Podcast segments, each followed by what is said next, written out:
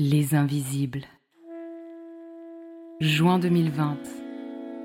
Ma vie bascule du jour au lendemain dans une maladie neurologique, rare, qui n'a de poétique que le nom. Le syndrome du mal de débarquement. Les symptômes qu'elle m'amène vivent en colocation avec moi, 7 jours sur 7, 24 heures sur 24, et ne prennent jamais leur week-end. Je n'ai donc pas la place pour un autre combat. Du moins, c'est ce que je crois. Puis vient ce jour où je témoigne dans une émission télé, dans l'espoir de rendre visible l'invisibilité du syndrome dont je suis atteinte. À peine sortie du plateau, forte de cette expérience et encore dans mes talons rouges, une évidence s'installe je n'en resterai pas là. Dans le train du retour, je rejoins à la fois ma maison et mon nouveau combat. Offrir un espace de parole au travers d'un podcast aux personnes qui composent, bien souvent en silence, avec des maladies invisibles et avec les regards de société qui ne croient que ce qu'elles voient. Deux réalités plus souvent subies que choisies. Aujourd'hui, loin de mes talons rouges et au plus proche de l'engagement, l'évidence s'étend. C'est à l'invisible au pluriel que je vous invite. Ceux qui dans la chair, l'esprit et les sociétés se vivent, sans pour autant faire de bruit.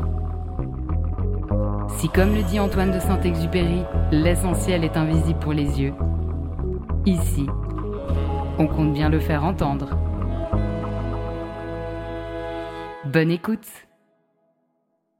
Mathilde, c'est la meuf avec qui j'ai envie de défiler dans la rue pour faire entendre nos voix, bouger les politiques et réinventer l'organisation sociale.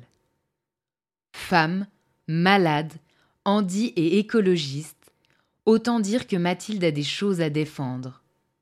Et pour cela, elle se réapproprie son corps et les identités qu'on lui assigne par des biais créatifs plus ou moins surprenants. Repeindre ses IRM pelviennes, pour se réapproprier son intimité et sa chatte dans laquelle un million de personnes est rentré. Créer la BD inapte pour se réapproprier ce terme qui flotte comme la menace de se retrouver à la case prison au Monopoly. Se faire filmer en culotte monoprix par son conjoint cinéaste et peindre chaque parcelle de son corps en contact avec la douleur. Mathilde a une grande gueule pour dire de grandes choses. Visibiliser la culture de la chronicité, remettre en question l'organisation sociale et notamment le travail salarial, dénoncer le validisme, faire des parallèles entre changement climatique et maladies chroniques. La sociologie, la psychologie et l'écologie la passionnent au point que son témoignage est toujours reliée à des aspects théoriques. Et cette transmission-là, c'est pour moi un vrai péché mignon. Parce qu'à l'époque où elle attendait un diagnostic, Mathilde s'est fait envoyer sur les roses, les douleurs sont devenues chroniques. Aujourd'hui, c'est quotidiennement et en constance qu'elle vit avec. Mais après avoir intériorisé que les douleurs étaient son contrat avec la vie, elle s'offre aujourd'hui la bienveillance, et le regard extérieur dont elle a besoin. Avec son conjoint et son entourage, Mathilde a mis en place des stratégies pour que la maladie ne colonise pas ses relations dans leur globalité, car elle sait, comme le nomme le sociologue David Le Breton, que la maladie a des conséquences au-delà des personnes concernées. Cette artiste, dessinatrice, écrivaine et multipotentielle me confie que pour la première fois de sa vie, elle va enfin au bout de ce qu'elle vit. Une phrase qui résonne fort chez moi et qu'elle transmet avec un panache indiscutable. Hello Mathilde Salut Comment est-ce que tu vas aujourd'hui? Écoute, euh, ça va plutôt bien. Euh, il s'avère qu'en ce moment, j'ai un bon, on va dire, j'ai un bon répit de symptômes euh, pour une raison bizarre, on m'a soigné, on m'a soigné une allergie à un médicament avec des corticoïdes. Et il s'avère que les corticoïdes, bonne surprise, me soulagent pas mal de mes symptômes. Donc j'ai toujours des douleurs, mais je suis beaucoup moins épuisée et, donc, j'ai des journées euh, presque normales, quoi. C'est-à-dire, j'ai pas besoin de faire deux siestes par jour. Et, donc, je, profite. Je profite à fond. Et donc, c'est un très bon jour euh, pour faire le podcast. Euh, ça, ça, tombe impec. Voilà. Bah, tu nous raconteras ça un peu plus en détail après. Pour, Non, pardon, j'allais te demander, toi, comment, comment ça va? Est-ce que c'est une bonne journée? Écoute, euh, moi, c'est pas terrible. On est un peu en train d'arriver dans les changements de temps un peu brutal, là, ces jours. Et puis, du coup, bah, j'ai vraiment, vraiment des tangages super forts et un sommeil pas vraiment de qualité, beaucoup de douleurs de dos. Enfin, c'est pas fou, mais, mais écoute, j'ai le moral. Donc, euh, au moins, ça, ça tient. Waouh, ok. J'avoue, le changement de temps, euh, galère que ça t'impacte autant. C'est chaud, ça. Mmh. Pour euh, l'anecdote, alors, euh, il faudrait quand même qu'on explique un peu comment on s'est rencontrés. Moi, la, première image que j'ai de, toi, c'est qu'en fait, je patientais à l'hôpital à Genève ou à HUG, puis je suis tombée sur une de tes vidéos, je sais plus trop comment, que tu as tourné avec ton conjoint sur l'endométriose. Et puis au départ, j'ai tiqué un peu parce que j'ai vu qu'elle durait 25 minutes. Et pour finir, j'ai été mais subjuguée quoi. Vraiment, je voulais plus que ça s'arrête. Et à ce moment-là, je me suis dit, il faut que je fasse une interview, avec cette fille. Et euh, ça, on rentre très vite dans le vif du sujet, mais est-ce que tu serais déjà d'accord pour introduire, de nous raconter l'histoire de cette vidéo? Carrément, ça me touche que tu dises ça parce qu'effectivement, euh, euh, c'est un film qu'on a, tourné avec mon conjoint qui est réalisateur. C'est un, documentaire, mais ça rentre pas trop dans les cases. Euh. et effectivement, 25 minutes, surtout sur Internet, c'est vraiment hyper exigeant quand on sait que notre attention, euh, elle est habituée à des, à reels Instagram qui font 20 secondes. Euh, donc, pour contexte, mais je trouve que c'est une bonne manière de rentrer dans le sujet. en fait, moi, je souffre de douleurs quotidiennes depuis trois ans. Et, et en fait, c'est des douleurs qui, en tout cas en premier lieu, sont attribuées à une endométriose. Donc, euh, euh, concrètement, euh, j'ai des douleurs pelviennes, mais en fait, j'ai plein d'autres symptômes et c'est pas du tout simple. c'est pas juste des douleurs comme comment dire très localisées, c'est très variable comme plein de maladies chroniques quoi. Et il s'avère que mon conjoint qui est, qui enfin, on est tous les deux artistes, donc moi je suis plutôt du côté de l'illustration et de la peinture, et lui il est plutôt du côté du cinéma et du film. Il a une formation euh, de sociologie, anthropologie et de cinéma. Et donc, euh, on a imaginé ensemble une sorte de projet pour euh, rendre visibles les douleurs invisibles. Et c'était, alors lui, il dit, l'initiative de ce projet, c'est que quand les gens me demandent Mathilde comment ça va, en fait, il faudrait pouvoir les asseoir quelque part et leur dire écoute, tu as 20 minutes, je vais t'expliquer en détail. Tellement et ça, je pense que voilà, toutes les personnes en maladie chronique savent ça en mode attends, j'ai un PowerPoint, je te dire. Et, et puis, maintenant, je me rends compte aussi que c'était parce qu'on avait besoin de survivre. C'est-à-dire, euh, j'ai revu ce film récemment et on l'a tourné en novembre 2021. Et euh, je me suis dit, en fait, on avait besoin, lui et moi, de faire quelque chose de cette maladie qui a débarqué dans nos vies comme une météorite, en fait. Ça a envahi nos vies. Et tu vois, en revoyant le film récemment, je me suis dit, ah, c'est un couple là qui essaye juste de pas se noyer et de faire quelque chose ensemble pour refaire équipe, quoi, pour faire équipe face à la maladie. Et donc très concrètement, c'est un, documentaire euh, euh, très intimiste dans lequel on assume que c'est positionné dans la relation où on est en couple et lui il m'interroge en tant que documentariste mais aussi en tant que mon conjoint. Et moi je suis en culotte monoprix clairement beige et je me peins sur moi des, mes douleurs. C'est-à-dire que j'utilise euh, vraiment des couleurs et des pinceaux et j'explique euh, les différents moi j'ai appelé ça des stades mais j'explique voilà quand c'est un bon jour donc elle, où j'ai mal plutôt ici voilà le type de douleur voilà elle est jaune parce qu'elle est un peu diffuse.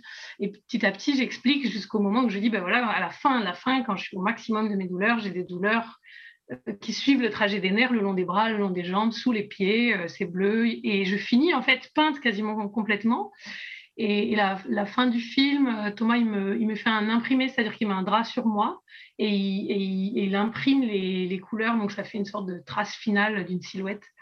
Euh, et c'est vrai que j'explique plein de trucs en même temps, à la fois les douleurs, mais à la fois l'errance médicale, enfin des choses qui, je pense, parlent à beaucoup plus de monde que des gens qui ont l'endométriose. Et d'ailleurs, cette vidéo, elle a été partagée d'abord dans des réseaux endo, mais en fait beaucoup plus largement. Il y a des gens qui m'ont écrit avec plein d'autres euh, situations chroniques.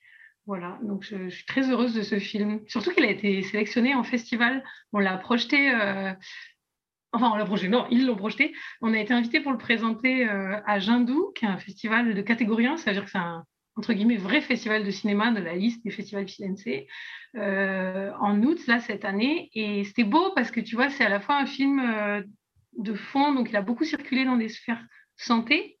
Mais là, il s'est retrouvé dans une sphère cinéma et c'était génial de pouvoir parler euh, beaucoup plus des choix de réalisation parce que Thomas, il a des parties pris très spécifiques pour que ce soit très doux, très intime. Tu vois, c'est un film où je suis quand même quasiment toute nue et je me sens pas du tout toute nue. C'est-à-dire je me sens pas du tout euh, vulnérable de la manière dont c'est filmé parce qu'il y a un grand soin qui est apporté à être euh, très proche et très doux. Et ça, c'était hyper intéressant de pouvoir en parler. Voilà quelque part, c'est magnifique parce que ça a aussi touché des personnes qui sont pas du tout forcément, elles, touchées par les maladies chroniques et les douleurs chroniques. Ouais, ça c'était très puissant en fait. À chaque fois qu'on montre ce film ou quand il circule, euh, ça suscite des réactions de gens qui disent euh, merci parce que comme vous faites quelque chose de votre douleur et que vous la cachez pas, d'une certaine manière, ça nous autorise à tous à ressentir ce qu'on ressent, euh, tu mmh. vois, c'est-à-dire à, être légitime en fait à, ce qu'on vit. Et puis, euh, non, c'était très puissant. Et puis même, il y, a il, y a il y a pas mal de fois où il y a des gens qui ont dit, ah, ça a aidé mon conjoint à mieux comprendre ce que je vis, ça a aidé ma famille. Parce qu'il y a quand même beaucoup de personnes, surtout avec la fatigue chronique, qui sont pas comprises, où les gens ils disent, mais c'est vraiment feignant. Euh, un peu de motivation, enfin, lève-toi, tu vois. Et ça, ça m'a, ça, ça m'a vachement ému que ce soit un objet qui permette de refaire euh, alliance avec nos proches face à la maladie plutôt que d'être face à face, nous et nos proches. Tu vois ce que je veux dire? Ouais. C'est très touchant pour moi. C'est vrai que c'est une vidéo où ça permet vraiment, je pense, à des personnes extérieures de se représenter un bout de ces réalités, chose qui est en général assez compliquée à traduire. Et d'ailleurs, euh, pendant cette vidéo, moi, je te sens très émue. Hmm. Est-ce que tu saurais dire pourquoi? Oui, en fait, c'était euh, à tourner, le tournage en tant que tel. C'était un moment euh, transformateur de fou et on a fait, on a choisi le dispositif assez intuitivement, mais en fait, on y a quand même passé beaucoup de temps à discuter dedans. Quel est le dispositif de tournage? Euh, Donc, on est dans l'appartement, on a poussé tous les meubles, on a bâché le sol, euh, on est juste tous les deux. Et en fait, déjà, c'est un effort physique parce que pour moi, rester le tournage, il a duré une heure, une heure et demie, tu vois. Pour rester debout pendant une heure, me peindre dessus, euh, c'est déjà un effort physique. Et ensuite, en fait, répondre à ces questions qui sont quand même profonde, quoi. Et ben, c'est comme si pour la première fois, je prenais le temps d'aller au bout de, tout ce que je vis. C'est-à-dire que finalement, c'est une discussion que j'ai eue quasiment jamais avec quasiment aucun médecin. Cette discussion vraiment de comment ta maladie se manifeste pour toi et comment elle impacte toute ta vie. Et je pense, a posteriori, qu'à ce moment-là du tournage, je réalise ce que je vis. C'est-à-dire, moi-même, à un moment, je me regarde et je suis là, waouh, mais c'est vénère en fait. Genre, c'est chaud ce que tu vis. Et et ça a été encore plus fort quand j'ai vu le film la première fois. J'avais les larmes aux yeux, j'étais là. Cette meuf est en souffrance. Et ça a suscité une empathie pour moi que, que, j'avais pas autant clairement formulée euh, avant ça. Avant ça, euh, tu sais, il y a un peu un truc où tu es au jour le jour, tu avances. Euh. Donc, oui, en fait, il y a vraiment une réalisation. Ouais. moi, je crois ça. Ouais. J'ai aussi un peu cette sensation, malheureusement, qu'on est tellement habitué à vivre avec des douleurs et des symptômes permanents que on se voit pas de manière, euh, on n'est pas en observation extérieure de ce qu'on vit. Puis tout d'un coup, moi j'ai déjà eu le même effet que toi, à des moments où tout d'un coup je réécoute une interview que j'ai donnée ou des trucs comme ça et je me dis oh putain c'est vraiment galère et c'est vraiment galère pour moi, mais c'est juste tellement la norme, c'est devenu ma norme et c'est vrai que tout d'un coup de s'extraire, ça amène une donnée un peu différente. On peut se voir avec l'empathie d'une personne tierce, en fait. Mmh. complètement. Et ce que tu décris là, cette, euh, c'est pas qu'une mise à distance, c'est le fait de faire face, je trouve ça plus juste. Ben c'est, pour moi, c'est une démarche qui est complètement, qui est, salutaire. C'est-à-dire, euh, je, fais beaucoup de dessins et j'écris beaucoup et je fais de la bande dessinée, euh, je publie des BD euh, en ligne plutôt pour le moment. Et en fait, toute cette démarche-là de faire des bandes dessinées et d'écrire, pour moi, elle, a exactement cette même intention. C'est-à-dire, je, me donne les moyens de me faire face à un moment ou de faire face à ce que je vis ou au récit. Et d'une certaine manière, moi, ça a été une stratégie de survie complète. Et, je crois que c'est pas complètement euh, par hasard, entre guillemets, parce que j'ai un suivi en hypnothérapie. Et l'hypnothérapeute, il travaille vraiment sur les images et le récit. C'est-à-dire qu'on construit ensemble un récit dans lequel je suis bien de me projeter. Et après, il me fait une sorte de méditation guidée dans laquelle il réutilise des mots pour euh, ressentir ce qu'on s'est dit. Donc, si c'est un récit sur euh, la confiance dans l'apprentissage, et ben après, il, me projette là-dedans. Et lui, il était vachement intéressé par toute cette démarche, par le film. Et il a dit vous vous êtes donné à vous-même l'empathie dont vous avez besoin, quoi. C'est-à-dire que vous vous êtes donné à vous-même le regard extérieur dont vous avez besoin. Et je pense que chacun sa manière. Hein. Il y en a qui passeront par l'écrit, il y en a qui passeront par dessiner, il y en a qui, je sais pas, d'autres trucs. Mais vraiment, j'ai compris plus tard à quel point c'était une question de survie, quoi. Se, se, voir, tu vois. Enfin voilà. Hmm. C'est quand même. Et puis, tu vois, il y a des gens qui ont réagi au film en m'écrivant et en disant. Euh, ça m'a donné envie de me peindre dessus, mes douleurs à moi. Ça m'a donné envie de dessiner mes douleurs. Et, et ça aussi, je trouve que c'était puissant, le fait de dire euh, ça autorise d'autres personnes à avoir cette même démarche envers elles-mêmes. Euh, ça, ça m'a rendu trop contente. Hmm. Tout à l'heure, tu disais que tes douleurs, elles, enfin tes douleurs, c'est pas les tiennes. Les douleurs, elles étaient arrivées il y a trois ans à peu près dans ta vie, mais t'as pas l'air euh, d'avoir 14 ans. Quel âge as-tu maintenant? J'ai 27 ans, exactement. Ok, donc en fait, tes douleurs, les douleurs sont pas arrivées au même moment que l'arrivée des règles. Dans mon cas, ce qui s'est passé, c'est que, mais tu vois, même, en fait, c'est même un défaut de ma part dans la manière dont je raconte, pour te dire le conditionnement. Mais en gros, j'ai eu mes règles à 12 ans, euh, hyper régulières dès le début. Une semaine par mois, j'étais euh, à genoux de douleur. C'est-à-dire que j'ai eu des douleurs atroces de règles une semaine par mois dès le début. Mais alors, j'ai tellement intériorisé que c'était normal que si tu me demandais est-ce que vous avez des douleurs, je te réponds non. Alors qu'en fait, j'étais en cours, je me rappelle très bien, j'étais en cours, je crevais de douleur je C'était flou en fait, je voyais flou, j'entendais du bourdon. Ce niveau où tu es à 9 sur 10, 10 sur 10 et tu pompes rien ce qui se passe. Et, j'étais quand même en classe, enfin, c'est une blague. Donc ça, c'était comme ça, mais moi j'avais vraiment intériorisé que c'était euh, le contrat avec la vie, tu vois. Enfin, j'étais saoulée, mais ça faisait partie de ma vie. Euh, et, en fait, il y a trois ans, ce qui s'est passé, c'est que les douleurs, elles sont sorties du cycle, c'est-à-dire elles sont sorties du temps des règles. Et j'ai commencé à avoir des douleurs pendant six mois hors des moments de règles. Et en fait, début 2020, euh, tous les jours. J'ai réalisé, en fait, à un moment, j'ai mal tous les jours, comme si j'avais mes règles jour 1. Et c'est encore le cas aujourd'hui. Et donc, les douleurs, elles se sont installées en quelque sorte, tu vois. Et c'est ça qui a fait que j'ai été diagnostiquée. En tout cas, euh, j'avais demandé en 2017 un IRM euh, de recherche d'endométriose. On m'avait vraiment envoyé sur les roses. Donc la dame qui m'avait fait l'examen m'avait dit je ne vois rien, donc il n'y a rien, donc c'est sûr que vous avez rien. Donc c'est des douleurs de règles normales, donc ça doit être supportable. C'est hyper violent l'enchaînement logique. Je ne vois rien, donc il n'y a rien. Déjà c'est hyper discutable. Et la suite qui est il n'y a pas de lésion, donc vos douleurs sont supportables, ça aussi, mais maintenant que j'ai mieux compris comment on appréhende des douleurs et, toute l'approche qui ont été déployée dans les centres antidouleurs où je vais aujourd'hui, je me dis que c'était criminel de dire un truc pareil. Parce que moi, je suis sortie de là humiliée en disant putain, mais quelle chochotte Et j'ai serré les dents. Or, on a vu, enfin, moi, j'ai des médecins écologues qui m'ont expliqué que cette humiliation et cette réaction de ma part de serrer les dents, c'est aussi ça qui fabrique la douleur chronique. C'est-à-dire, c'est aussi ça qui fait que la douleur, elle peut s'installer. Et donc, j'ai été diagnostiquée en 2020 et le médecin, il a dit, bah oui, vous l'aviez déjà en 2017, juste elle l'a pas vu, quoi. Et voilà. C'est intéressant euh, ce que tu dis parce que c'est comme si en fait euh, le fait de lutter contre les douleurs, ça les avait amplifiées.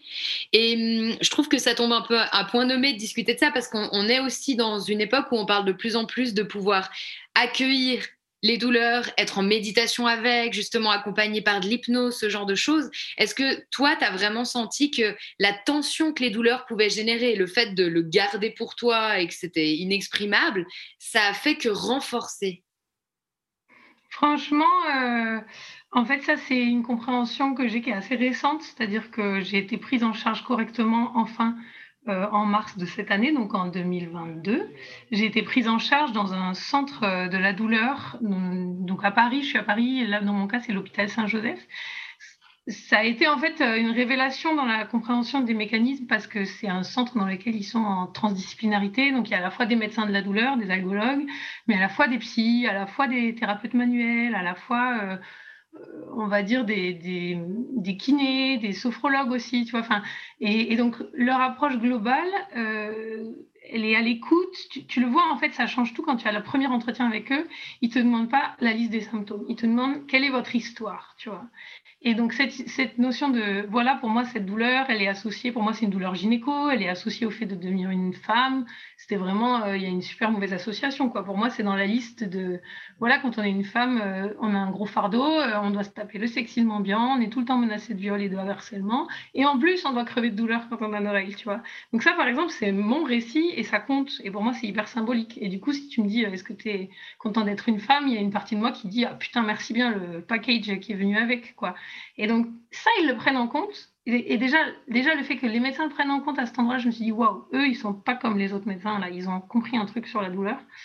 Et ensuite, j'ai eu la chance de suivre un ETP, donc un, atelier d'éducation thérapeutique aux patients sur la douleur chronique.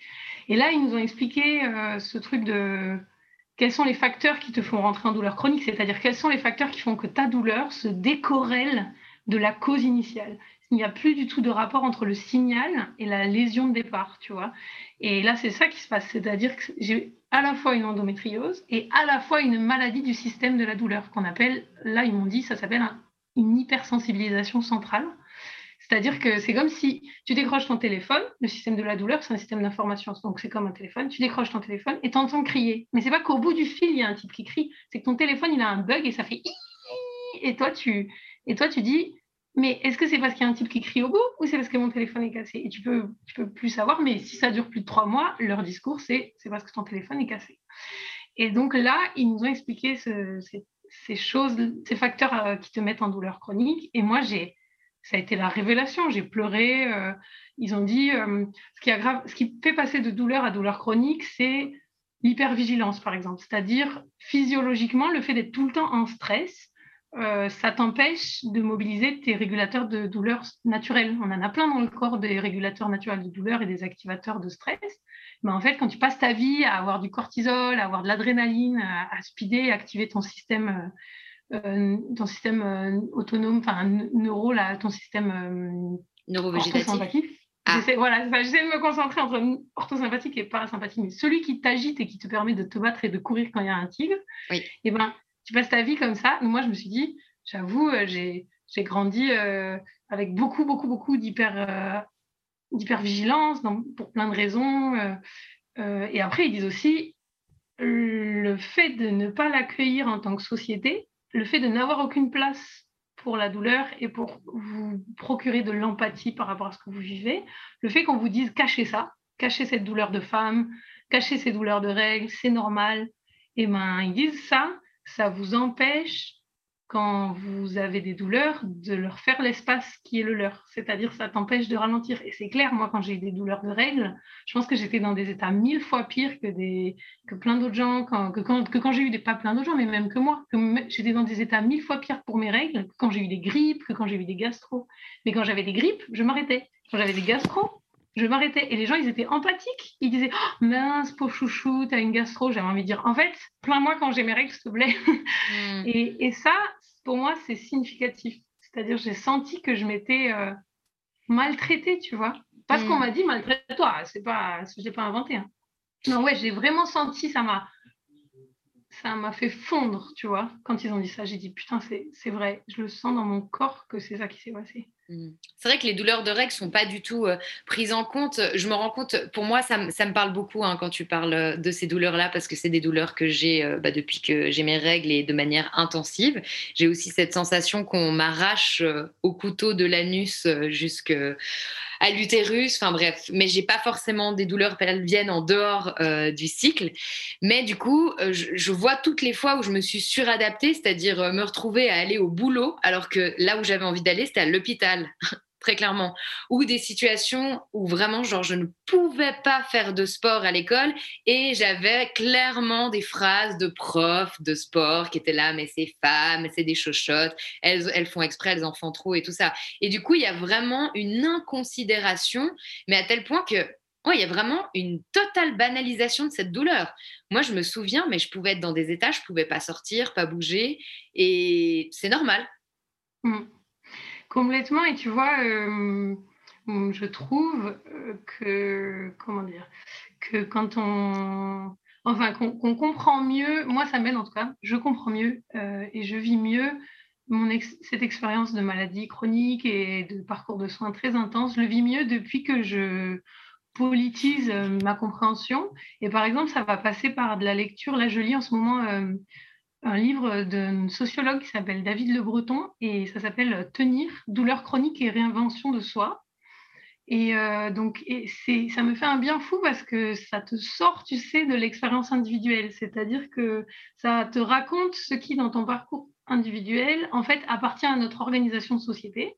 Hmm. Et dedans, il dit, euh, il dit, on a très peu de place pour euh, la douleur dans la société. On n'a pas trop de scripts sociaux. Il dit quand on a une maladie en termes de crise, là on sait gérer, c'est-à-dire qu'on a un script social collectif qui, il en fait le terme, il dit ça, lève la pression sociale. C'est-à-dire que si tu es malade, tu as la grippe officiellement, tu es donc autorisé à ne plus remplir tes, tes, tes, à la société. Donc, tu es autorisé à ne plus travailler, tu es autorisé à glander dans ton lit devant, devant des films en mangeant du chocolat. Et si tu le dis, limite, les gens, ils vont être là, t'as bien fait, c'est normal, tu étais malade. Et donc ça, c'est euh, un script social au sens où c'est vraiment culturel et partagé. Et déjà, ce script, social, on ne l'a pas pour les douleurs de règles, ce qui est vraiment un problème. Alors, euh, tu vois, moi, très concrètement, mon père était, il est à la retraite maintenant, mais avant, il était prof de physique au collège. Et donc, je passais mon temps à lui dire, papa, si tu en as une jeune fille qui te dit j'ai mal au ventre, est-ce que je peux sortir? Est-ce que je peux aller à l'infirmerie Ou si tu en vois une qui se tord de douleur, mais tu lui dis oui en fait, tu lui fais aucun commentaire, tu lui dis c'est pas normal de souffrir, euh, faites ce qu'il faut pour vous sentir bien, tu vois. Et tu la soutiens dans, son dans son chemin pour répondre à son besoin. Et je lui ai dit parce que euh, si déjà l'ose te demander, c'est déjà énorme. Moi, j'ai jamais osé trop demander à sortir de cours, tu vois. Mm. Et, j'ai des copines qui ont fait des. J'ai un souvenir, j'ai une copine qui a fait un, malaise en histoire au lycée. Elle était grise et elle crevait de douleur. Et, donc, tu vois, il a fallu qu'elle en arrive au malaise de douleur parce qu'elle avait ses règles. Hein. Euh, pourquoi on, s'occupe de. Enfin, pour que ce soit légitime de l'infirmerie, quoi. Hmm. C'est intéressant aussi quand tu parles des comportements sociaux qu'on a construits parce qu'il y a en effet ce, côté où quand quelqu'un tombe malade, on va plutôt justement l'encourager à, ce qu'il prenne soin de lui ou de elle, de bien se reposer, rester à la maison tranquille, rien faire. Ah oui, tu veux regarder des séries, mais on t'encourage. Mais j'ai l'impression qu'il y a un temps donné à ça. C'est-à-dire une semaine c'est ok, deux semaines c'est ok, et puis après, c'est euh, mais ça va pas mieux, tu es toujours pas retourné au travail. Non, mais parce que je veux dire, une grippe, ça fait le tour. Enfin, après, c'est l'inverse. Tout d'un coup, tu passes dans une autre position. Tu plus celui qui ou celle qui doit prendre soin, mais tout d'un coup, c'est faut, faut quand même retourner. Hein. Il y a ton travail salarié qui t'attend si jamais. C'est hyper juste, c'est exactement ce qu'il raconte euh, ensuite. Il dit exactement ça. Il dit euh, le contrat social euh, s'arrête très très nettement à un moment. Et là, soudainement, tu es devenu suspect, quoi, suspect d'abuser. Parce que, il dit, mais ça, moi, ça m'a apaisé de fou, il dit, nous n'avons aucun script social, euh, aucune culture de la chronicité. C'est-à-dire, on ne comprend rien à la douleur chronique. Et c'est vrai, il n'y a qu'à voir, enfin, je suis sûre que les gens qui sont en maladie chronique, ils le vivent. Moi, on me demande hyper souvent, ça y est, ça va mieux? C'est là, alors, ça y est, t'es gris. chronique, ça veut dire pour toujours. Donc, c'est pas ça y est, t'es gris. La question, c'est en ce moment, comment ça va, quoi? Aujourd'hui, comment ça va? Mais c'est hallucinant. Moi, j'ai des gens, ça fait 20 fois de leur dire. Hein. Mm. Euh, et, tu vois bien que c'est pas un truc d'être méchant, mais c'est qu'ils sont en mode alors, qu'est-ce que j'ai déjà comme euh, script? Ils retrouvent la fiche. Les gens qui sont malades, on leur dit est-ce que ça va mieux? Ça va mieux? Et donc, tu vois, il dit exactement ce que tu dis. Euh, dans son discours. Et donc, il dit ensuite, quand tu rentres en chronicité, là, tu rentres dans un monde euh, qui n'est pas balisé. Donc, tu te retrouves avec une double, une triple charge sociale. Déjà, tu dois vivre tes symptômes, qui est énorme. Et ensuite, tu dois accepter que ta situation, elle n'est pas, euh, je sais pas comment dire, elle n'est pas homologuée entre guillemets, donc elle n'est pas prévue. Et ensuite, tu dois faire la médiation avec les gens parce qu'ils ont tous des réflexions et des, énergies, comme ce que tu viens de dire, en mode euh, tu voudrais pas retourner au travail. Et je pense que, enfin, je pense, j'en suis arrivée à la conviction que les corps euh, handicapés, les corps en maladie chronique sont transgressifs.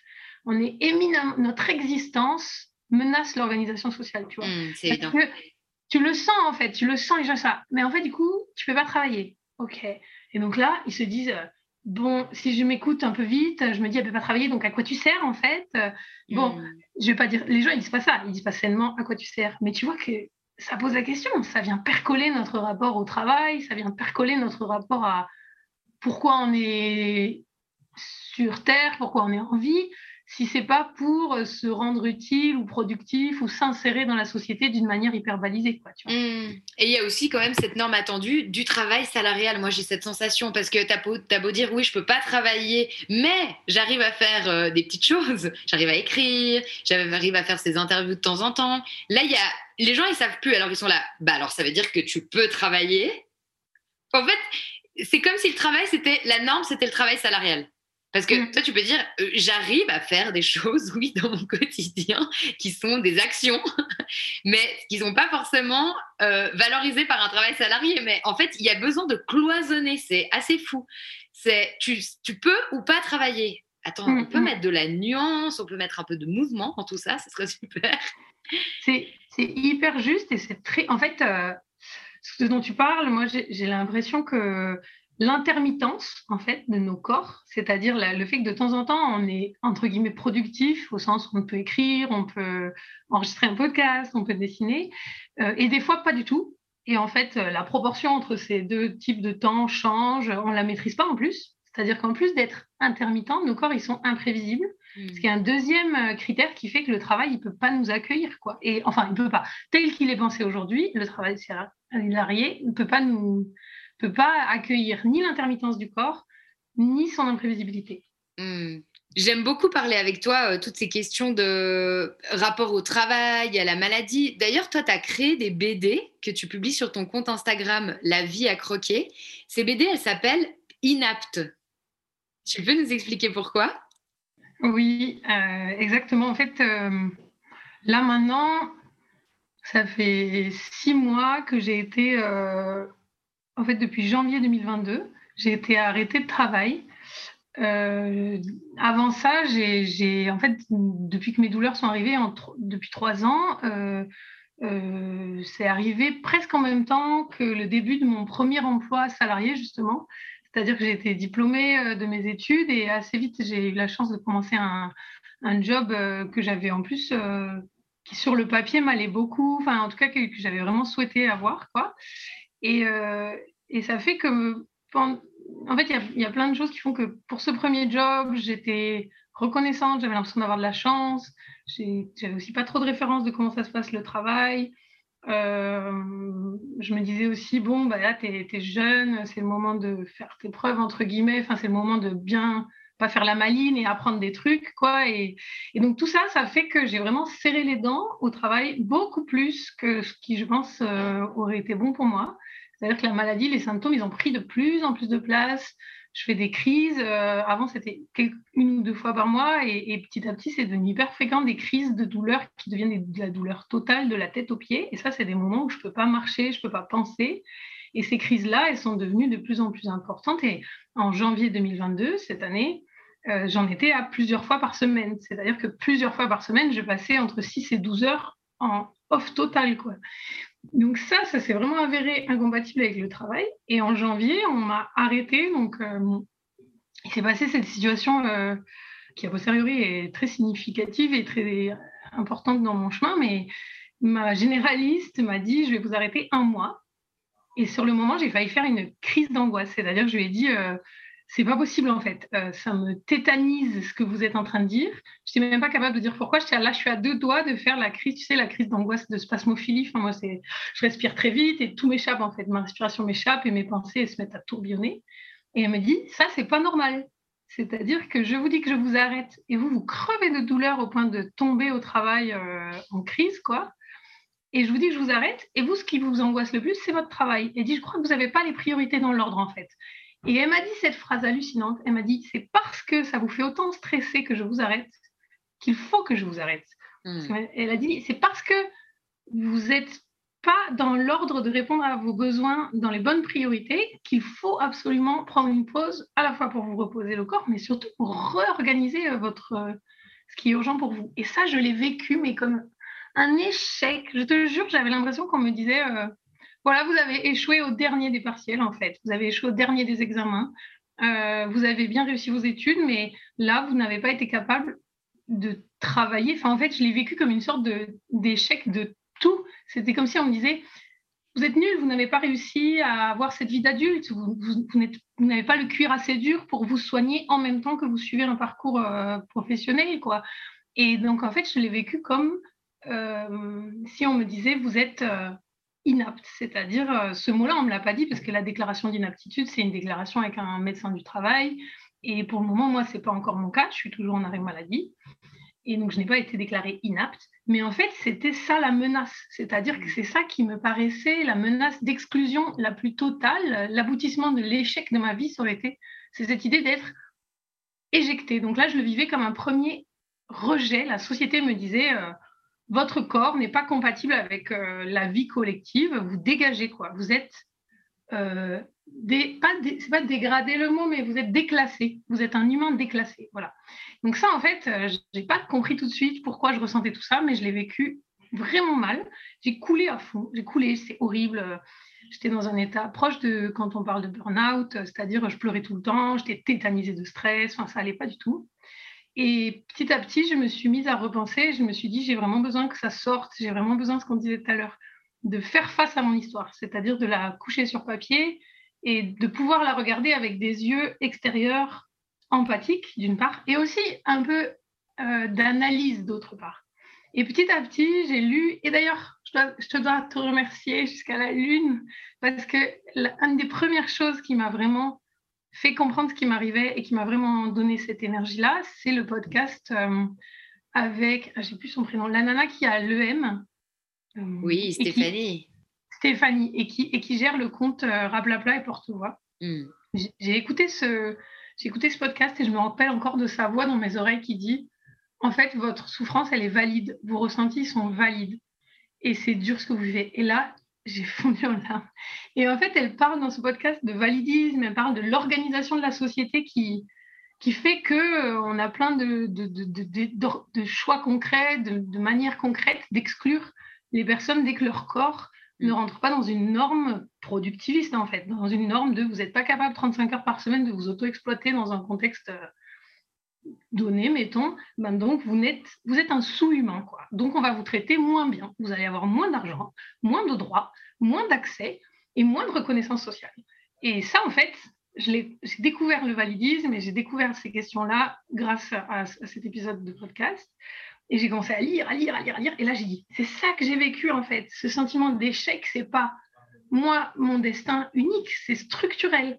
Et là, je me suis dit, voilà. Et là, je me suis dit, il faut vraiment que ça sorte, il faut vraiment que je reprenne tout par le menu et que je comprenne ce qui m'est arrivé. Et j'ai commencé à dessiner et je me suis dit, je vais l'appeler inapte parce que c'est à la fois la menace et en même temps, quand tu comprends ce que ça veut dire, c'est aussi l'insulte que tu te réappropries et dont tu fais une fierté. Tu sais, comme queer, ben à la base, c'était une insulte, ça veut dire peut-être, je suis un peu nulle à ça, mais ça veut dire euh, peut-être bizarre ou les, gens, les gens euh, bizarres gênants. Et en fait, les personnes qui étaient insultées avec ce mot-là, ils ont repris le mot et ils ont dit je me le réapproprie et j'en fais ma fierté et c'est ma force.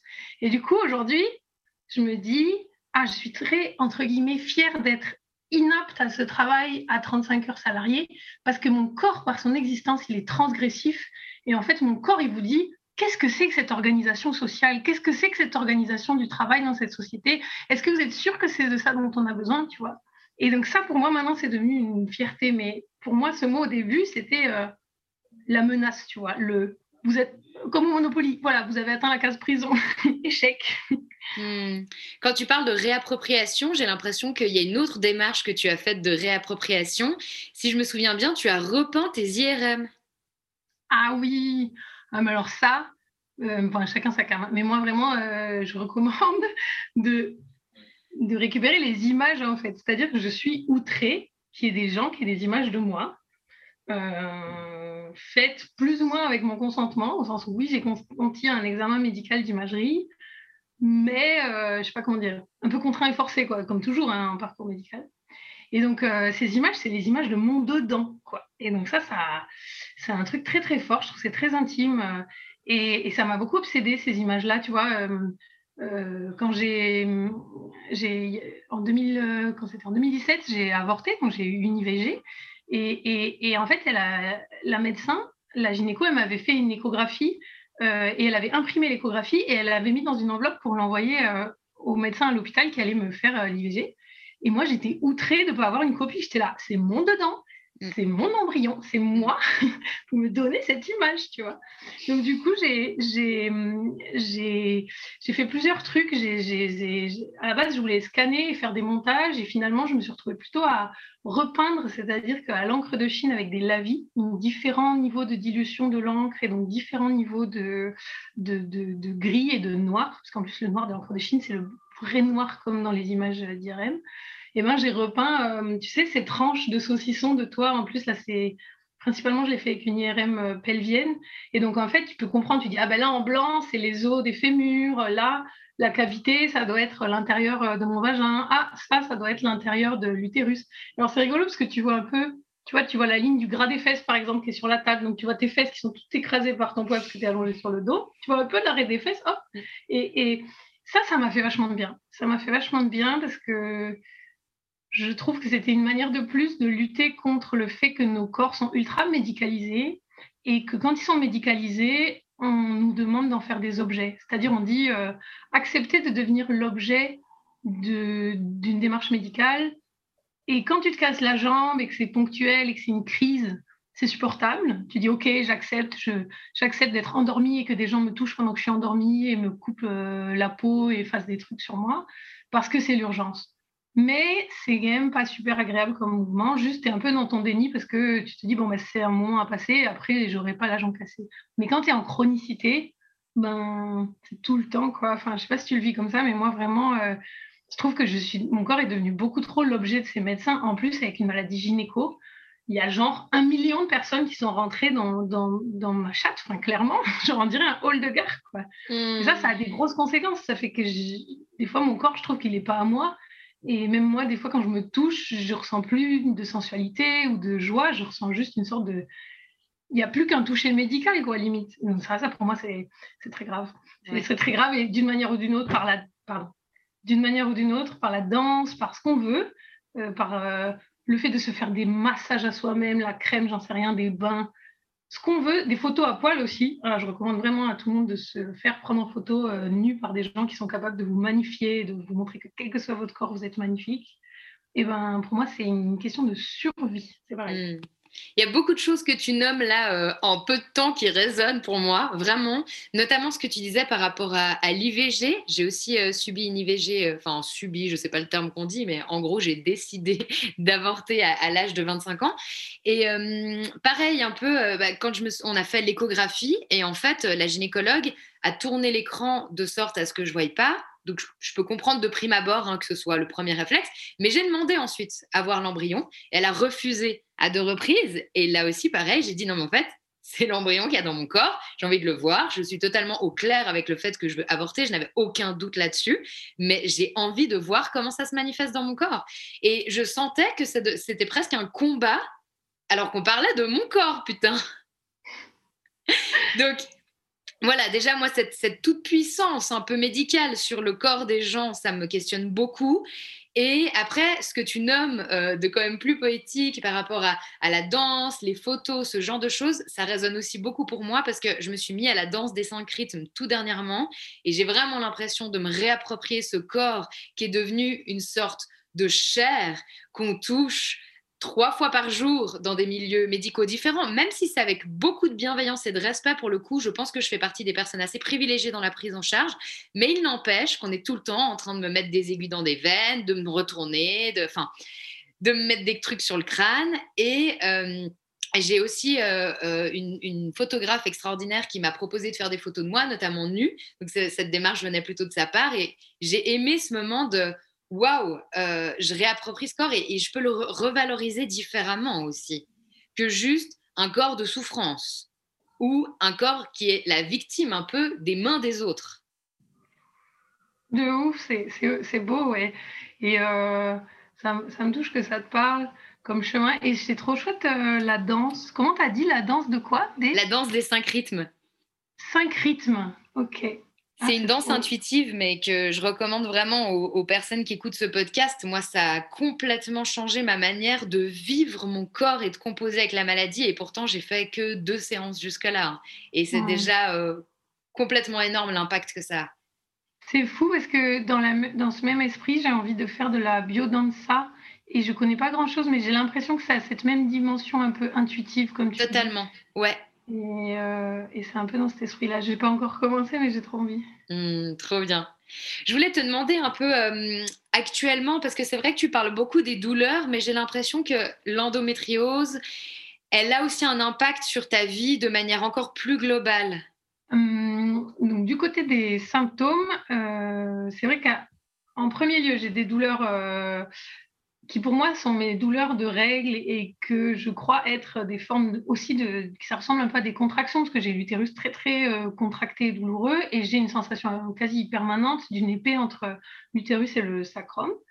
Mais à ça s'ajoutent plein d'autres symptômes que des fois on a tendance un peu à minimiser, je dirais, euh, ou à pas imaginer même quand on pense à quelqu'un qui a de l'endométriose ou d'autres maladies chroniques. Donc j'ai moi, j'ai des douleurs de dos euh, assez fatigantes, enfin lombalgiques surtout.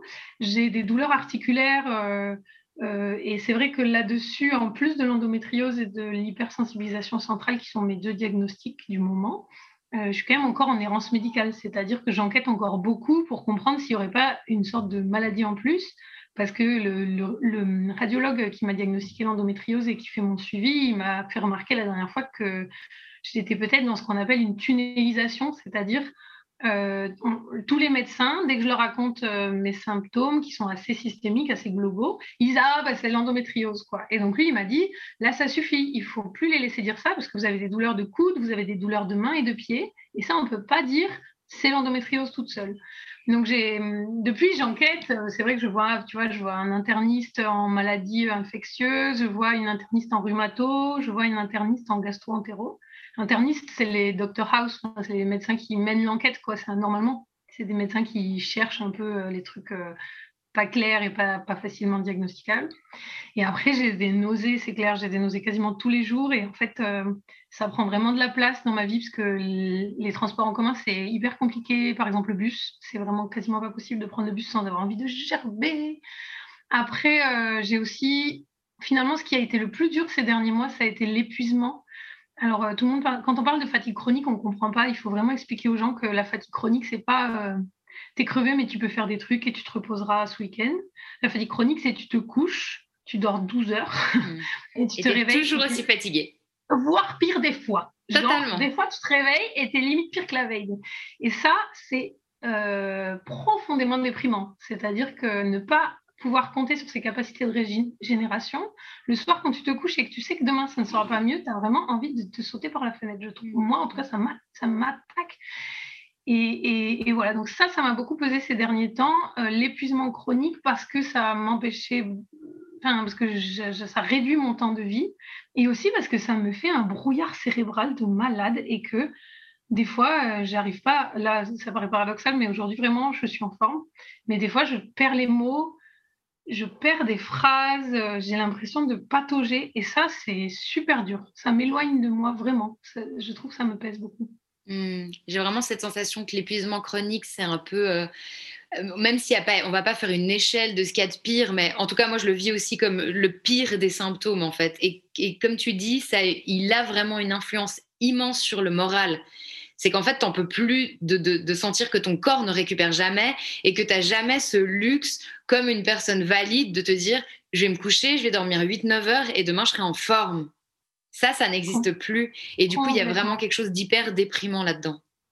Complètement. Et, et puis euh, aussi, tu sais, euh, j'ai vu, moi, dans mon entourage, à quel point des fois, c'était compliqué de faire comprendre cette notion d'épuisement chronique.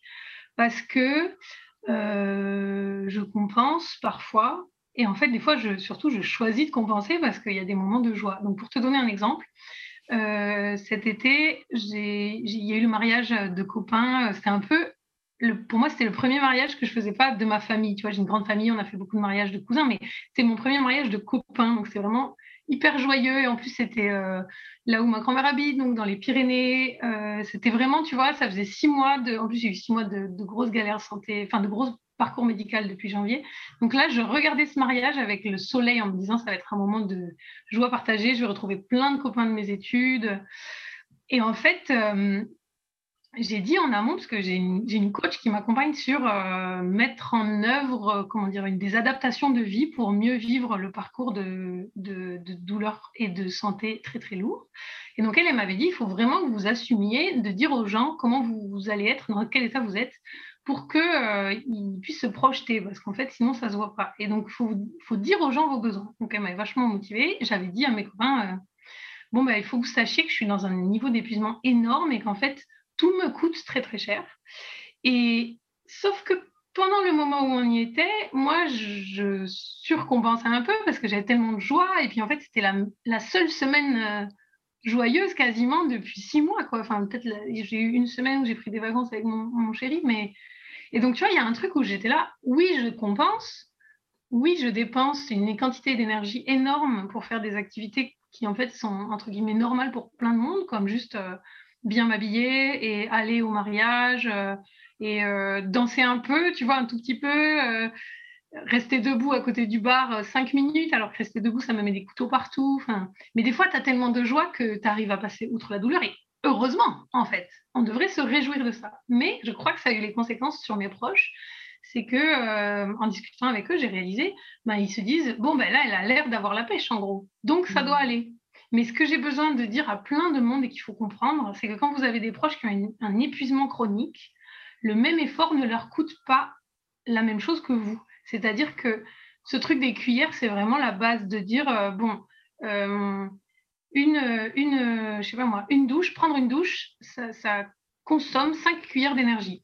Si toi, le matin, tu es une personne euh, pas épuisée, tu te réveilles, tu as 50 cuillères d'énergie. Bah, tu prends une douche, 5 cuillères d'énergie, hop, c'était un dixième de ton énergie. Euh, 50 cuillères, qu'est-ce que je dis? Oui, un dixième de ton énergie de la journée, ça va quoi. Limite, tu en prends une deuxième le soir, il te reste des cuillères. Mais quand tu te réveilles le matin et que tu as 15 cuillères d'énergie, pas 50, parce que tu es mmh. épuisé, et que tu eh ben, prends une douche prendre une douche, c'est un tiers de ton énergie. Donc, tu te dis, tu te mets à calculer beaucoup plus. Tu te dis, oula, est-ce que je suis prête à dépenser un tiers de mon énergie pour cette douche? Est-ce que ça en vaut la peine?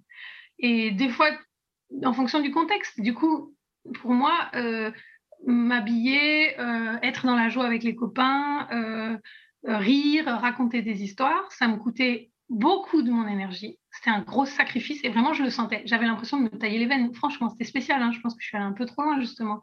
J'avais l'impression de m'agresser tellement je compensais. Mais j'étais tellement heureuse de le faire sur ce moment-là que je me suis dit, advienne que pourra. Mmh. Et en fait, euh, j'ai vu avec des discussions de copains qui m'ont dit, ouais, mais tu n'avais pas trop l'air, il faut que tu apprennes à demander plus l'aide, en fait. Euh, ou alors un copain qui m'a dit, mais tu n'as pas du tout l'air crevé.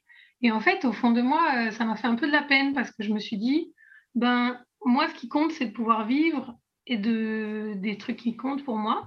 Mais comme j'ai pas l'air d'être fatiguée, comme les gens, ils s'attendent à ce que j'ai l'air, comme je performe pas assez le handicap, eh ben, il y a des copains qui ont du mal limite à m'aider et à prendre en compte le fait que je suis épuisée. Alors que je l'ai dit, tu vois. Et ça, je trouve mmh. que c'est très important à expliquer aux gens qui vivent pas l'épuisement chronique parce mmh. que parce que tant qu'on l'a pas vécu, on se le projette pas. Mais je te jure que quand tu as un pote qui dit euh, ouais, je vais, je vais, je sais pas moi. Enfin, typiquement, quand tu, te prends rendez-vous avec un copain, si on dit ouais, on se retrouve à mi-chemin, ben, le mi-chemin, c'est pas le même prix pour les deux, quoi. C'est un, un impôt injuste, en gros, tu vois. c'est exactement ça. Et je voulais te demander aussi si la maladie, elle avait un impact euh, sur le couple? Alors, c'est une très bonne question, cette question de comment ça nous impacte nos relations. Et d'ailleurs, David Le Breton, dans son livre de sociologie, il le dit vachement, la maladie chronique, euh, elle impacte toutes les relations, elle, a un impact très systémique. Et même si on essaye de la contenir, moi je vois, j'ai vraiment trop fait ça au début, j'ai essayé vraiment de faire en sorte de cacher pour protéger mes proches en quelque sorte, et que ce soit au travail ou les amis ou la famille. Et en fait, ça marche pas, hein, le truc, de toute manière, euh, ça, ça, ça nous dépasse très vite. Et, donc, je vois bien comment ça impacte, ben, comment ça impacte d'abord mes aidants du premier cercle, on va dire. Donc là, moi, c'est mon chéri avec qui je vis et ma mère qui sont carrément euh, sur le pont avec moi, qui réfléchissent avec moi à quel médecin il faut aller voir, euh, qui gèrent aussi, c'est souvent eux les premiers témoins des grosses, grosses crises, euh, qui gèrent aussi mes effondrements émotionnels, parce que parfois il y a vraiment des effondrements. Donc eux, ça les impacte parce que ça les stresse, je, ça leur fait de la peine beaucoup. Ma mère, elle, m'a déjà dit, j'ai de la peine que tu vives autant de souffrance. Euh, et puis, euh, ça aussi, ça colonise notre relation. Moi, je vois bien qu'avec euh, mon chéri, il y a eu un moment, par exemple cet été, j'avais vraiment beaucoup de symptômes et c'était notre semaine de vacances, on était à la montagne. Et à un moment, j'ai décidé, en fait, je vais plus t'en parler, même si j'y pense non-stop parce que quand tu as trop trop de symptômes, tu penses qu'à ça, tu as envie de dire que ça, genre j'ai mal là, j'ai envie de vomir, je suis fatiguée, là là. Et je me suis dit non, le matin, je lui fais un petit point météo. Donc au réveil, je lui dis voilà comment je suis, j'ai mal à 7 sur 10, euh, je me sens capable de marcher combien X temps, 10 minutes, un quart d'heure.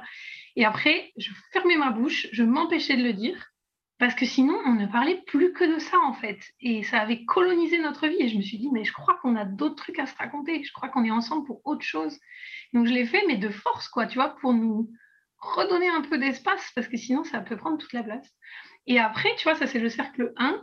Et le cercle 2, je vais dire, donc tous mes amis et aussi des collègues euh, et des proches du travail, tu vois, des fois, ce pas des collègues directs, mais c'est des complices, des gens avec qui tu peux bosser euh, par d'autres occasions.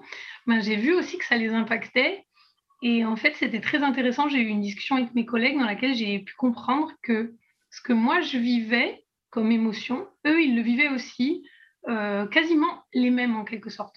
C'est-à-dire, pour donner un exemple, euh, on discutait, de, après trois mois d'arrêt maladie, on discutait avec mes collègues et à un moment, ils m'ont dit, ouais, en fait, on est en, difficulté parce qu'on a du mal à se projeter dans le futur, vu qu'on ne sait pas du tout combien de temps va durer ton arrêt maladie, ni si quand tu auras fini, tu voudras reprendre avec nous. Et en fait, ça nous fait souffrir de ne pas pouvoir nous projeter. Et là, je me suis dit, c'est fou parce que moi, un des trucs qui me fait le plus souffrir, c'est de ne pas pouvoir me projeter. C'est-à-dire que mmh. l'incertitude, elle les torture comme elle me torture. Et donc, je me suis dit, c'est passionnant. Bon, c'est passionnant. Oui, mais quand même, c'est passionnant de voir que ce qu'on vit, ça fait une sorte d'écho, en fait. Et, eux aussi, ils sont soumis à la même chose. Après, c'est pas la même ampleur parce que moi, j'ai 27 ans et, et mon incertitude porte sur est-ce que je pourrais à l'époque, en plus, j'ai des difficultés de marche. Des fois, à certains niveaux de douleur, j'ai une canne. Donc, à l'époque, je me disais, est-ce que je pourrais marcher sans canne à un moment? Est-ce que ma situation, elle va s'aggraver? Est-ce que je pourrais retravailler un jour? Tu sais, à 27 ans, c'est quand même des grosses questions. Après, euh, là, du coup, l'incertitude, pour eux, elle se pose dans un contexte professionnel. C'est quel est l'avenir de notre mode de travail? Quel est l'avenir de l'entreprise? Euh, Quel est l'avenir de ce poste dans l'entreprise? Euh, Mais, mais c'était passionnant parce qu'il y avait un autre exemple super instructif.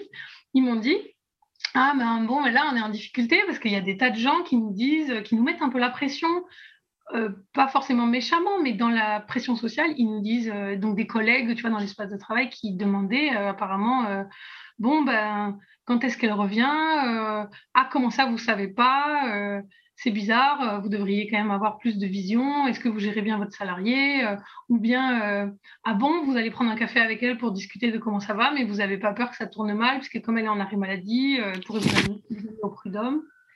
Et, et ça, tu vois, j'ai été triste de savoir que ça les mettait dans le flou. Et, je leur ai dit un truc que m'a dit ma généraliste qui m'a fait trop du bien. La généraliste, elle m'avait dit, vous allez voir dans la vie, il y a plein de gens qui ne sont pas câblés pour euh, comprendre la douleur chronique. Et ces gens-là, soit vous les formez et vous leur expliquez tout ce qu'il y a de contre-intuitif dans la douleur chronique, donc l'incertitude, l'intermittence du corps, euh, le changement d'identité associé, tu vois. Soit vous les formez parce que vous voulez rester en relation avec eux, soit vous laissez tomber et vous vous protégez. Donc vous ne vous exposez pas en leur racontant l'incertitude de votre quotidien, en leur racontant l'intermittence de leur quotidien. Parce qu'ils vont vous renvoyer des trucs durs, du genre Quoi Tu as de l'incertitude, mais enfin, tu n'es patron d'une boîte, euh, tu devrais euh, tenir un peu mieux, euh, tu devrais contrôler un peu plus, quoi. Et donc, tu vois, c'était touchant parce qu'au final, je me suis retrouvée à leur partager un conseil parce qu'ils ressentaient la même chose que moi j'ai pu ressentir. Il y a des gens qui m'ont dit quoi, t'es pas encore guéri, tu vois? Je dis, ah, mais enfin, bordel.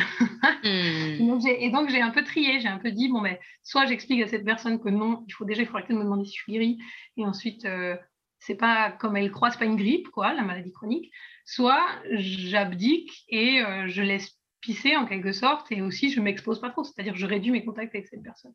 Hmm. Donc ça, c'est hallucinant comment ça impacte nos proches. Mais bon, je trouve, encore une fois, que ça nous demande tellement de travail, c'est-à-dire que moi, je dois vivre mes symptômes, comprendre ce qui m'arrive, prendre de la distance avec ça, et ensuite faire la médiation, aider mes proches et aider mes collègues dans le cas, parce que là, nous, on n'avait même pas de. On est trois, donc tu me penses bien qu'on n'a pas de service handicap comme on est trois, et dans ma boîte. Et, du coup, c'est moi qui me suis retrouvée à expliquer ça à mes collègues. Quoi. Ça faisait beaucoup de travail. À un moment, je me suis dit, j'aurais bien aimé qu'il y ait quelqu'un extérieur pour le faire. Hmm. Je me posais la question aussi, euh, étant donné que l'endométriose euh, touche à la fertilité et les difficultés de projection, est-ce que la question d'avoir des enfants s'est déjà posée au sein de votre couple? Euh, Des fois, on l'évoque. Après, pour contexte, moi, moi, je suis quand même très. Déjà, je fais partie du mouvement climat, je, milite au sein d'Alternativa à Paris. Et, et ensuite, j'ai fait des études d'agronomie, donc j'ai quand même un gros bagage environnemental. Et j'avoue que c'est très compliqué la question des enfants, c'est-à-dire que j'adore j'adore la vie que j'ai avec mon chéri, j'adore notre univers et je trouve que ce serait chouette à un moment si on a envie, si on a les moyens un peu temporels, physiques et d'énergie aussi en fait. J'aimerais bien, je pense, avoir des petits. Mais par contre, dans ce contexte politique, euh, où il y a une montée des fascismes en Europe qui est, je pense, pas anodine. Mm. Et euh, dans ce contexte euh, écologique, on est dans un déni total, on est sur une trajectoire de plus 3 degrés. Et plus 3 degrés, ça ne veut pas dire qu'il va faire plus chaud de 3 degrés, ça veut dire qu'il y a des mécanismes en chaîne d'augmentation de l'humidité et d'augmentation de la fréquence et de l'intensité des événements graves de type sécheresse ou inondation. Donc en fait, des sécheresses et des inondations, on va en avoir plein, plein, plein, plein, plein.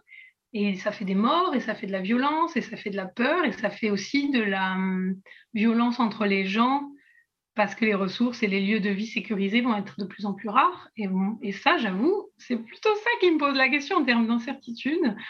Euh, mais moi, c'est vrai que comme j'ai eu, euh, j'ai suis tombée enceinte et j'ai fait une IVG, je me suis jamais trop posé la question de la fertilité. Pour moi, je pense qu'elle se pose pas.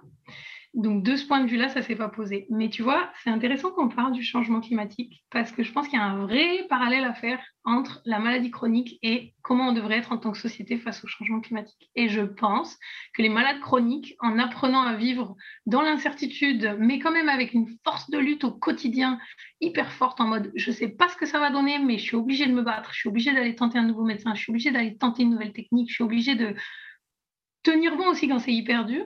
Et moi, je pense que les malades chroniques ont énormément de choses à apprendre euh, à la lutte dans la question climatique. D'ailleurs, c'est drôle parce que tu vois, tout ce que je disais en mode ça va mieux, t'es guéri, c'est de la logique de crise. Et en fait, on dit toujours crise climatique, mais c'est pas une crise, c'est un marathon climatique. C'est pas hmm. du tout une crise. Il faut qu'on soit en logique chronique pour penser le, changement climatique. Et, et, je pense que les malades chroniques sont des champions. Et voilà. Je n'ai pas encore développé mon webinaire sur euh, comment est-ce que les malades chroniques euh, devraient former les politiques euh, de, faire face à l'urgence climatique, mais j'y pense. Ah ben on l'attend avec joie. Je vais tous vous trouver un travail de consultant climatique chronique, vous allez voir. Hmm. Est-ce que Mathilde, toi, tu aurais quelque chose à rajouter ou est-ce qu'on embraye sur les deux questions de fin? Non, globalement, euh, je te remercie d'ailleurs parce que j'adore, j'ai l'impression d'avoir pu balayer plein de choses qui me tiennent à cœur. Merci. Mmh, j'ai le même sentiment. Alors, euh, l'avant-dernière question, c'est est-ce que tu souhaites pardon, faire passer un message aux personnes qui vivent avec une maladie invisible? Oui, euh, le message vraiment, c'est mon message dans tous mes projets artistiques, autant le film que la BD, c'est faites-vous confiance et finissez votre référentiel.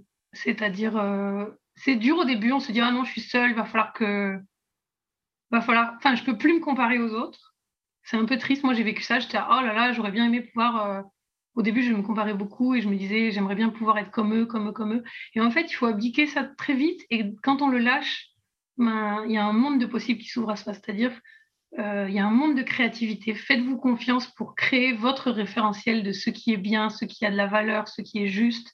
Parce que de toute manière, la société va dire Ah, tu ne travailles pas à plein temps, donc tu as moins de valeur que si tu travailles à plein temps. Ah, tu n'es pas riche, donc ça a moins de valeur. Mais on est dans un moment où tout change et en plus, on a besoin d'aller vers une forme de décroissance collective pour l'urgence climatique. bon, ben, en fait, la question de réinventer vos référentiels, elle, se pose plus que jamais. Voilà, elle se pose plus que jamais et ça peut être dur, mais vraiment, je soutiens chacun à dire fuck. Ma coach a dit tout le temps ça, elle dit fuck, on dit fuck euh, à la norme en quelque sorte. Hmm. Euh, donc voilà, faites-vous confiance et je vous soutiens de tout mon cœur. Et quel message aurais-tu à faire passer à l'entourage des personnes qui vivent avec une maladie invisible? Vraiment, écoutez quoi. Écoutez et puis en fait, accepter que vous ne savez pas ce qu'elles vivent. Ça, c'est très fort. Et c'est pareil dans les militantismes, tu vois. Euh, bien sûr, euh, vous êtes légitime et vous souffrez. Et d'ailleurs, les je pense que la souffrance des aidants, il faut vraiment pas la minimiser. D'ailleurs, euh, il y a un truc assez juste dans le livre de David Le Breton sur les aidants, c'est que être aidant d'un malade chronique, c'est compliqué parce que le malade chronique, il a des demandes contradictoires. D'un côté, il veut être aidé parce qu'il est dans la merde et qu'il est vulnérable. Et d'un autre côté, il veut être très autonome parce que hmm. c'est son droit. Et du coup, des fois, c'est Ah, mais là, j'avais besoin d'aide, pourquoi tu m'as pas aidé? Et après, c'est Quoi? Tu me tiens la porte? Tu m'as pris pour une arrière-grand-mère Tu fous de ma gueule Donc, ça, j'ai trouvé ça juste. Donc, j'ai hmm. beaucoup d'empathie. C'est très dur d'être un aidant. Mais parfois, le fait d'accepter qu'on ne sait pas ce que l'autre vit, tout en cherchant toujours à comprendre mieux, toujours à écouter, mais juste en fait, ne préfigurez pas, demandez. Là, comment tu te sens? Qu'est-ce qui te ferait du bien? Qu'est-ce qui t'aide? Qu'est-ce qui te soutient? Parce qu'en en fait, je crois qu'on n'a pas les possibilités d'aider les autres enfin, spontanément en sachant tout de suite ce qui est bon pour eux. Vraiment, coopérer avec vos malades, les aidants et les malades. Il y a un monde de communication qui peut nous sauver les... et pour qu'on fasse équipe en fait. Pour qu'on ne soit pas face à face aidant versus malade, parce que des fois, c'est ce qui se passe. Quand il y a trop de souffrance, on peut s'en vouloir, alors que le problème, c'est la maladie qui est venue nous poser des problèmes. Donc, communiquons bien, partez du principe que vous ne savez pas ce que vit l'autre, mais du coup, demandez-lui, ici, maintenant, tu te sens comment? Ici, maintenant, tu as besoin de quoi? Hmm. Du coup, comme dernière question, je voulais te demander, euh, si l'endométriose ou peut-être une autre ou les maladies avec lesquelles tu vis, on ne sait pas tout à fait vu qu'il y a encore un peu d'errance médicale, était un super pouvoir euh, pour toi, ça serait quoi? C'est trop une bonne question. Et comme je connais les podcasts, que j'écoute euh, tous ces épisodes de podcasts des invisibles, je savais qu'il y aurait cette question et je ne vais pas répondre. Euh, mais j'ai, en tout cas, en ce moment, pour moi, c'est pas la maladie, parce que des fois, dans les récits, on va un peu vite et on dirait que la maladie, elle a un côté positif parce qu'elle nous apprend des trucs. C'est pas vrai. Hein. Le positif, il vient de ce qu'on fait de notre vie avec la maladie. C'est pas la maladie qui t'apprend des trucs positifs, c'est toi et ta résilience. Enfin, résilience, je sais pas, mais en tout cas, ta mobilisation de ressources. Moi, en ce moment, je dirais que ça me sert de boussole. Donc, on va dire, mon état de douleur, il me je dirais que le pouvoir magique, moi j'ai l'impression d'avoir euh, une énergie euh, euh, qui me dépasse en fait.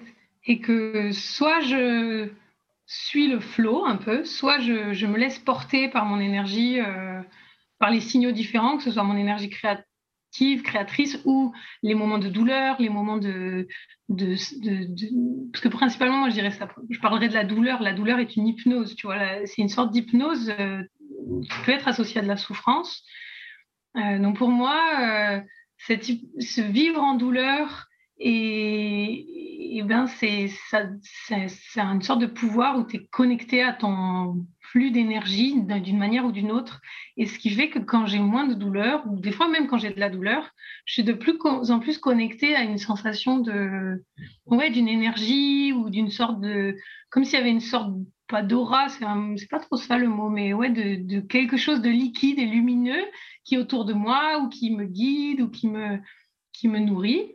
Et récemment, quand j'étais à l'hôpital, euh, parce que j'ai été hospitalisée là pour une allergie aux médicaments, quand j'étais à l'hôpital, eh ben, j'ai fait un dessin qui est sur mon Instagram et dans lequel j'ai écrit euh, Ton énergie te dépasse et te déborde, euh, laisse-la faire. Et ça, je pense que c'est ça. Je dirais que ça me sert de boussole et, et c'est un super pouvoir de transe. Voilà. Je dirais que c'est ça, c'est rentrer en transe comme un chaman ou une chamane. Hmm, merci beaucoup pour tes réponses. Moi, j'invite vraiment les gens qui nous écoutent à aller euh, regarder ton compte Instagram. Donc, c'est La vie à croquer en un mot. C'est ça, exactement. Et, et, pour info, euh, je tiens un blog en parallèle et sur le blog, il y a quand même un peu plus de contenu et de références, c'est-à-dire que je publie les bandes dessinées comme sur Insta. Mais euh, l'usage du blog, c'est plutôt comme une newsletter. Donc, on s'abonne et de temps en temps, on reçoit dans sa boîte mail la bande dessinée et un texte qui est un peu un texte approfondi dans lequel je, raconte des choses que j'ai pu te dire ici, tu vois, avec des références, avec des articles que les gens peuvent aller lire ou des podcasts. Et euh, ça, c'est les deux formats qui sont complémentaires. Il y a des gens qui aiment mieux Instagram, mais il y a des gens qui aiment mieux le format newsletter où de temps en temps, n'es pas spammé d'infos, mais de temps en temps, tu reçois dans ton mail une bande dessinée et un texte. Donc, je, voilà, je fais ça. Et le blog, il s'appelle euh, laviacroquet.wordpress.com. Il est dans mon Instagram. Super, il va falloir que je m'inscrive aussi à la newsletter, je ne savais pas que tu en avais une.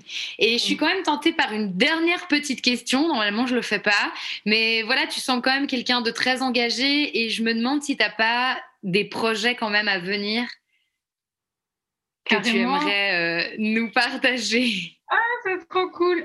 Euh, carrément. Bah, mon premier projet, vraiment ce qui me tient le, très fort à, c'est euh, Inapt, la BD. J'ai écrit les trames de la suite, parce que le début, je l'ai écrit vraiment à l'instinct, quoi, genre au feutre, sans brouillon, euh, comme, comme une droguée. mais là, j'ai beaucoup plus rédigé pour que ça aille quelque part et que ce soit très structurant. Donc, je vais continuer à poster cette bande dessinée par épisode sur mon Instagram, mais je rêve, mon rêve, c'est vraiment d'en faire un livre dans lequel j'aurai à la fois ces, à la fois ces épisodes-là qui sont des épisodes du vécu, quoi, et à la fois des textes, en fait. Je voudrais qu'il y ait des invités dans ce livre. Et donc, tu vois, par exemple, hier, je suis allée à la rencontre dans une librairie de, Charlotte Puiseux, qui est une, qui est une, philosophe et qui a... Attends. Je suis allée donc du coup dans, la, dans une librairie euh, hier soir à la rencontre de Charlotte Puiseux, qui est philosophe et qui vient de sortir un livre qui s'appelle euh, De chair et de fer et qui parle du validisme et de son parcours euh, de personne handicapée dans la vie et dans les luttes et dans, dans la joie aussi, tu vois. Et donc, je l'ai rencontrée et pour moi, c'est une personne euh, qui m'a éclairée dans mon parcours. Et donc, typiquement, tu vois, je lui ai demandé si elle voudrait bien être une de mes invitées dans le livre. Alors, c'est bien, moi, j'étais méga émue. c'est hyper dur de demander ça, mais elle, était, elle m'a dit que, enfin, elle a écrit dans la dédicace qu'elle a hâte qu'on collabore. Donc, je pense que c'est oui. Donc voilà, ça c'est mon rêve de, trouver une maison d'édition avec laquelle euh, ils vont avoir envie qu'on co-construise ce projet et de dedans inviter des gens, aussi des malades, tu vois, aussi des proches, aussi des gens du travail, euh, peut-être des gens de l'AGFIP, qui est l'association d'insertion euh, professionnelle des personnes handicapées, voilà. Donc ça, des artistes peut-être, enfin tu vois, voilà. Ça c'est mon projet numéro un. Et après, j'ai envie de, travailler. Euh, là, tu vois, j'ai bien discuté avec euh, l'Association française euh, pour vaincre les douleurs, que je trouve vraiment très pertinente. Et en fait, j'ai envie de quand même travailler avec eux sur, sur, sur, tu vois, là, je vais faire une bande dessinée pour expliquer comment c'est la douleur chronique. j'ai envie qu'on fasse des choses pour que les gens qui sont en douleur chronique soient moins seuls, parce que c'est un parcours tellement solitaire, mmh. de comprendre tout ce que ça veut dire. Voilà. Et après, petit secret scoop, mais avec euh, Thomas, mon conjoint, on aimerait vraiment faire la suite du film en fait. Donc le premier film c'était Douleur peinte et il est visible sur YouTube et, sur la, chaîne YouTube Ciné Chamanisme. Il se trouve, mais, on voudrait prolonger avec ce que je t'ai dit un peu de, de l'hypnothérapie et du soin par les images et par euh, une forme de transe. Donc on cherche encore où où est-ce qu'il existe des dispositifs comme ça? Mais par exemple, en Belgique, il y a un endroit où on travaille la transe avec une dame qui est chamane, qui s'appelle Corinne Sombrin. Et qui bien sûr. bien sûr, tu vois. Et qui est chamane euh, formée auprès des chamans euh, en Mongolie. Et donc, en fait, euh, on s'intéresse vachement à qu'est-ce que ça pourrait apporter, la transe et toute la médecine de l'invisible. Parce qu'en fait, sur, sur Terre, on est un milliard à croire que l'invisible, ça n'existe pas, à se dire athée, etc. Et les 7 autres milliards, ils croient que l'invisible, ça existe. Donc, il y a un peu un truc de, ben, après tout, euh, allons explorer. quoi. Donc ça, c'est un peu notre envie du moment, on cherche. Super. Bah, je te remercie. Ça m'a mis les frissons quand tu m'as parlé de ton premier projet de livre, vraiment, mais je t'encourage euh, à fond et je me réjouis de l'avoir un jour dans mes mains parce que je suis assez persuadée que ça va être le cas. Donc euh, voilà, bravo et, et on se réjouit de voir tout ça et de te suivre. Ah, merci parce que ça, ça me touche beaucoup venant de toi parce que j'ai adoré ces derniers mois voir la naissance de ton livre et euh, le fait que c'était concret. Et je me suis dit, c'est incroyable quand tu as des photos des gens qui le lisent avec leurs enfants. Je pense qu'il y a de quoi pleurer pendant des semaines. c'est vraiment ça. C'est le plus beau cadeau. Merci. Merci, vraiment bravo. Merci beaucoup Mathilde. Merci Tamara et merci pour euh, nos échanges parce que ça fait longtemps qu'on discute et par exemple un autre livre qui a beaucoup compté pour moi c'était euh, La maladie catastrophe intime de Claire Marin et ça c'est tu vois c'est toi qui me l'avais conseillé et ça a commencé à me donner beaucoup d'aide euh, de lire de la philo de lire de la socio donc merci pour tous nos échanges. Avec plaisir. À bientôt. Salut. Ciao.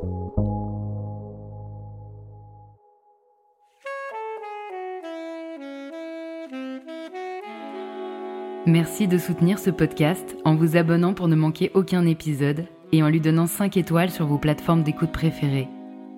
Rencontrez mes invités et découvrez tous les engagements de la communauté Les Invisibles sur le compte Instagram Les Invisibles Podcast.